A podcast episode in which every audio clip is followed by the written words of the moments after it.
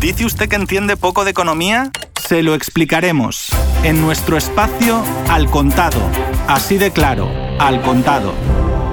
Desde Radio Sputnik les saluda Javier Benítez. Si quieres hacer reír a Dios, cuéntale tus planes. Eso es lo que le pasó al presidente de la Reserva Federal, Jerome Powell. Contó sus planes y su jefe, el presidente Donald Trump, no pudo evitar las carcajadas aún estando convaleciente del coronavirus. En septiembre, Powell pidió estímulos fiscales directos y Trump le responde cancelando las negociaciones para más estímulos fiscales. Ahora, la Reserva Federal ha lanzado una alerta sobre la recuperación económica del país que está ligada a la aprobación de un nuevo paquete de estímulos, eh, por lo que si este no es lo suficientemente grande o si se aprueba más tarde de lo esperado, el repunte de la economía será más lento de lo previsto. En una de las actas publicadas esta semana se puede leer, muchos participantes de la Fed indicaron que sus perspectivas económicas asumían más apoyo fiscal y que si ese apoyo fiscal futuro era significativamente menor o llegaba significativamente más tarde de lo esperado, el ritmo de la recuperación podría ser más lento de lo anticipado. También se expresó el presidente de la Fed este martes durante su intervención en un acto organizado por la Asociación Nacional para la Economía de Empresa, alertó de los riesgos para la economía del país de poner en marcha pocos estímulos, en su opinión, son mucho mayores que aprobar un exceso de apoyo. Esto viene a cuenta de que este día 6 y aún convaleciente del coronavirus, Donald Trump, mediante tweets, alertó de algo que contradice lo que necesita el país, ¿no? Y que ya lo había alertado la Fed hace unas semanas en la persona de Jerome Powell. Escribió Trump, Nancy Pelosi está pidiendo 2.4 billones de dólares para rescatar a los estados demócratas mal administrados y con alto nivel de delincuencia, dinero que de ninguna manera está relacionado con COVID-19. Hicimos una oferta muy generosa de 1.6 billones de dólares y como de costumbre ella no está negociando de buena fe. Rechazo su solicitud y miro hacia el futuro de nuestro país. He dado instrucciones a mis representantes para que dejen de negociar hasta después de las elecciones cuando inmediatamente, después de que gane, aprobaremos un importante proyecto de ley de estímulo que se centra en los estadounidenses trabajadores y las pequeñas empresas. Le he pedido al senador Mitch McConnell que no se demore, sino que se concentre a tiempo completo en aprobar a mi nominada sobresaliente a la Corte Suprema de los Estados Unidos, Amy Coney Barrett. Nuestra economía va muy bien, el mercado de valores se encuentra en niveles récord, los empleos y el desempleo también regresan a cifras récord, estamos liderando el mundo en recuperación económica y lo mejor está por venir, fue lo que tuiteó el presidente Trump, quien se mostró dispuesto a firmar partidas independientes que solo incluyan 25 mil millones de dólares en ayudas para las aerolíneas del país, 135 mil millones de dólares para el programa de protección de nóminas, para las pymes del país y otra ronda de cheques directos por valor de 1.200 dólares para los contribuyentes. Tanto los legisladores republicanos como demócratas coinciden en la necesidad de ofrecer fondos a las aerolíneas, pequeños negocios y consumidores. Sin embargo, los demócratas en control de la Cámara Baja se oponen a dar luz verde a un estímulo troceado y por partes en lugar de un plan de mayor alcance como el aprobado el pasado 27 de marzo. En el mismo se busca incluir ayudas a los gobiernos estatales y locales que Trump considera innecesarias, como decíamos hace un momento, y partidistas. El jefe del gabinete de la Casa Blanca, Mark Meadows, aseguró en Fox News que la administración Trump está tratando de persuadir a Pelosi para que acepte aprobar proyectos de ley independientes centrados en las áreas donde existe un compromiso entre ambos partidos. Y saltan las alertas en las aerolíneas. Dicen que sin más ayudas a las aerolíneas, American Airlines y United Airlines han anunciado alrededor de 32 mil despidos temporales. Para hablar sobre esta situación que está atravesando Estados Unidos, sobre lo que se necesita, según el presidente de la Fed, sobre lo que da el presidente de Estados Unidos, Donald Trump, y esa reyerta política con Nancy Pelosi, estamos junto al presidente de la consultora ECAI Center, Adrián Zelaya. Adrián, bienvenido a Radio Sputnik. ¿Qué puedes comentarnos de esta situación, Adrián? Bueno, es una situación, digamos, ciertamente confusa la que se ha creado en Estados Unidos durante estas semanas con relación a estos paquetes de ayudas. Hay distintos factores que podemos analizar. Por un lado, desde una perspectiva conceptual y de fondo, nos encontramos con una serie de ayudas fiscales que serían o están siendo de alguna forma complementarias a las eh, ayudas monetarias lanzadas directamente desde los bancos centrales y desde la Reserva Federal, en el caso de Estados Unidos. Unas ayudas que han sido claramente extraordinarias y que se pueden contemplar desde una doble perspectiva. Desde una perspectiva crítica podemos decir, digamos, que llueve sobre mojado, es decir, que no estamos hablando de un entorno que digamos parte de una situación neutral y que ante una situación de crisis pues opte de una forma racional o lógica por políticas de estímulo, sino estamos partiendo de un entorno que afecta tanto a Europa como a Estados Unidos sobreendeudado, con una situación de sobreendeudamiento que lleva 40 años acumulándose y que, digamos, quita una gran parte de la racionalidad a estas políticas de estímulo. Porque si hubieran aprovechado los periodos de expansión para reducir la deuda acumulada en los periodos de crisis, pues estaríamos más o menos dentro de la lógica que marcarían las políticas keynesianas al respecto. Pero no es eso lo que se está haciendo en Occidente, sino que lo que está haciendo es incrementar la deuda y en los periodos de crisis y seguirla incrementando en los periodos de expansión. Con lo cual, estas ayudas muchas veces transmiten la sensación a veces de que no hay más remedio, pero de que es hacer, digamos, empeorar los problemas de fondo. Sin embargo, claro, hay desde la perspectiva de corto plazo de lo que está sucediendo este año con la crisis del COVID-19, esto podemos analizarlo desde otra perspectiva, y esa de que una crisis en principio coyuntural, como la del COVID-19, puede destruir tejido social y tejido económico, no, digamos, con la idea de reconstruir el tejido socioeconómico, digamos, de depurar de aquellas partes del tejido socioeconómico que puede ser disfuncional.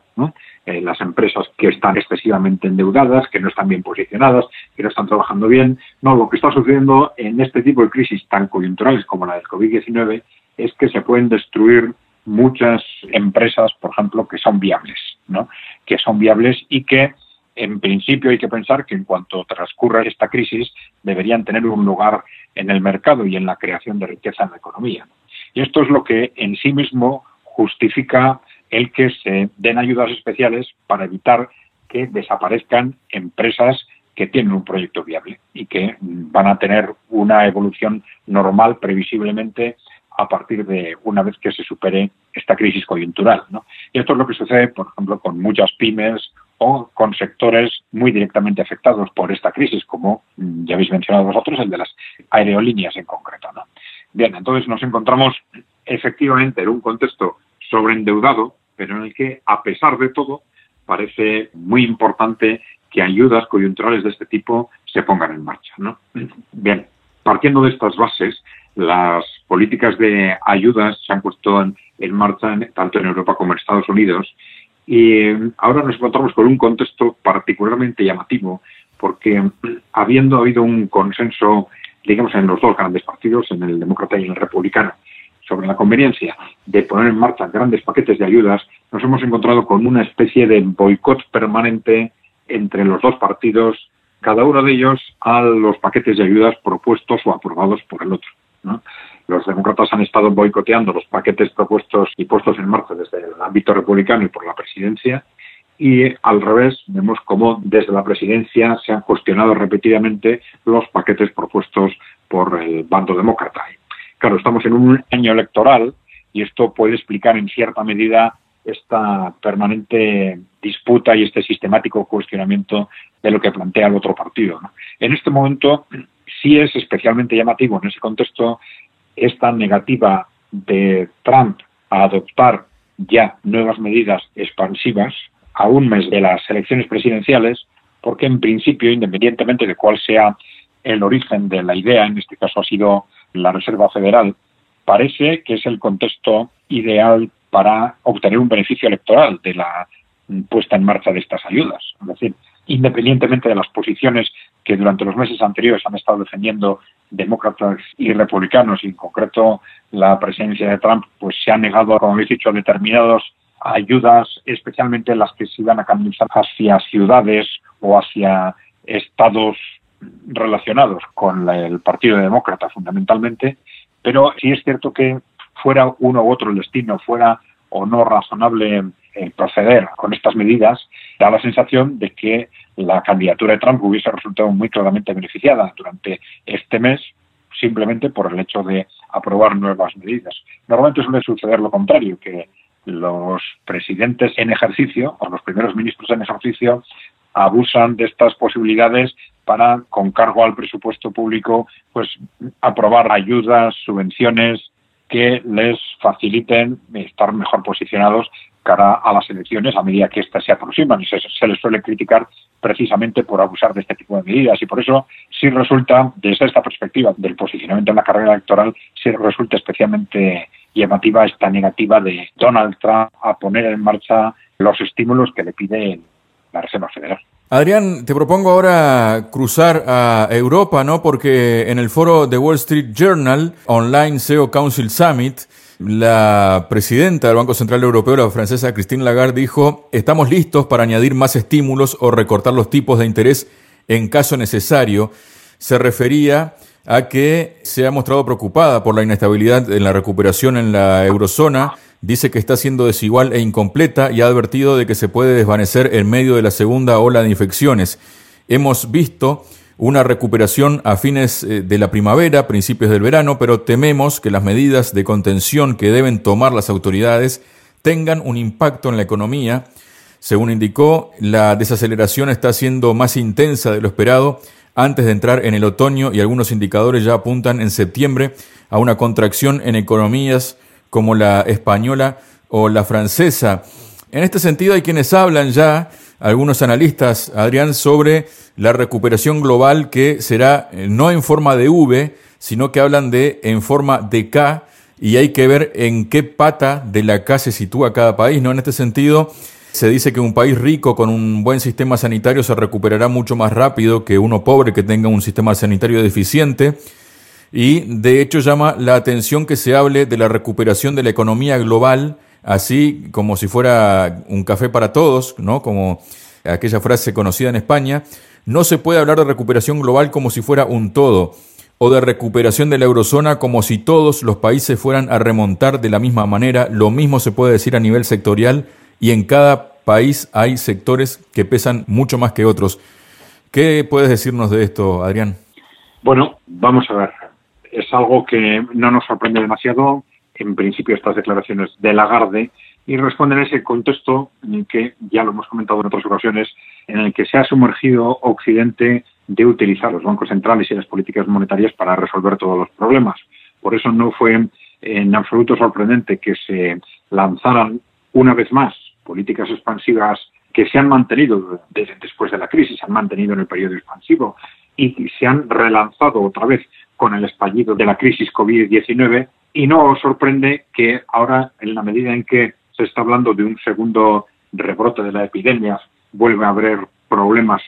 que parece que pueden mantenerse a lo largo del otoño en distintos países con confinamientos o amenazas de confinamiento, etcétera, no es extraño que Lagarde vuelva a hacer declaraciones anunciando una segunda oleada de expansión monetaria. Encaja, pues bueno, en ese contexto en el que nos hemos introducido de que Europa y Estados Unidos, gracias a Dios, ya han dejado de tener problemas económicos, porque siempre que hay un problema económico, pues se echa mano de la expansión monetaria, echamos dinero al mercado y parece que eso lo resuelve todo. Bien, ha hablado de muchas cosas Lagarde a la vez, efectivamente, ha hablado de la evolución desigual dentro de la eurozona. Esto era realmente previsible, porque independientemente de la confusión que se ha generado por los distintos impactos de la epidemia, por las diferencias rotundas de políticas seguidas entre unos y otros países para hacer frente a esta epidemia y son estas políticas las que en base a mayores o menores confinamientos y confinamientos de distinta duración, etcétera, son las que han generado de forma más directa los problemas económicos o la caída económica. Hay también factores estructurales que eh, están muy relacionados con el peso de unos y otros sectores en cada país. Y en el caso en concreto pues, de España en particular, el peso del sector turístico. Un sector turístico que en el caso de España es cerca de un 13% del Producto Industrial Bruto, pero que, que ha, ha, caído este año, pues ahora todavía vamos a ver creo que cómo se cierra el año, pero se está hablando de un 70 o un 80%, Y eh, esto no solo es un 70-80% de ese 13%, sino que además esto tiene efectos indirectos sobre una parte muy importante del sector servicios y del sector industrial que suministran al sector turístico en España. Entonces, no es sorprendente que las caídas de la economía en estos países turísticos estén siendo superiores a las inicialmente previstas. Y aquí esto tiene un impacto muy fuerte más de lo que se había estimado normalmente al principio en la desigual evolución entre los países, porque hay que tener en cuenta que este positivo efecto o este negativo efecto en los países muy turísticos que reciben mucho turismo como España, que podría quizás llegar hasta en sí mismo hasta un 10 o un 12% del PIB,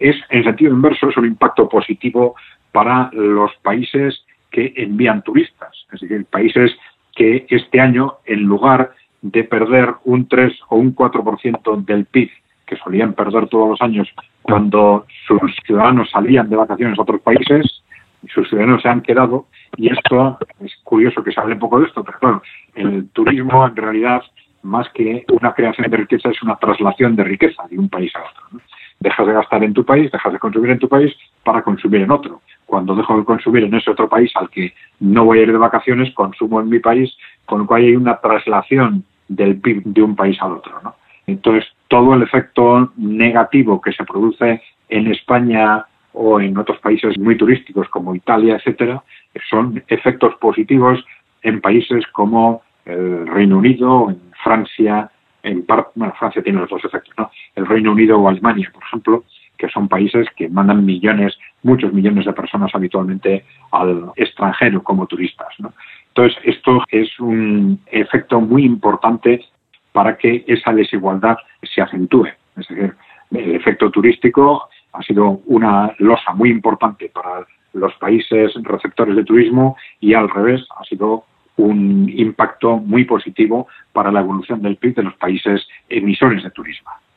Y esto añadiendo la confusión que existe en este momento precisamente en estos países, en países como España, con respecto a lo que vaya a suceder durante este otoño con las políticas sanitarias, en las que parece que es casi inminente la restauración de confinamientos locales, al menos, con una disputa política e incluso judicial tremenda alrededor de este tema,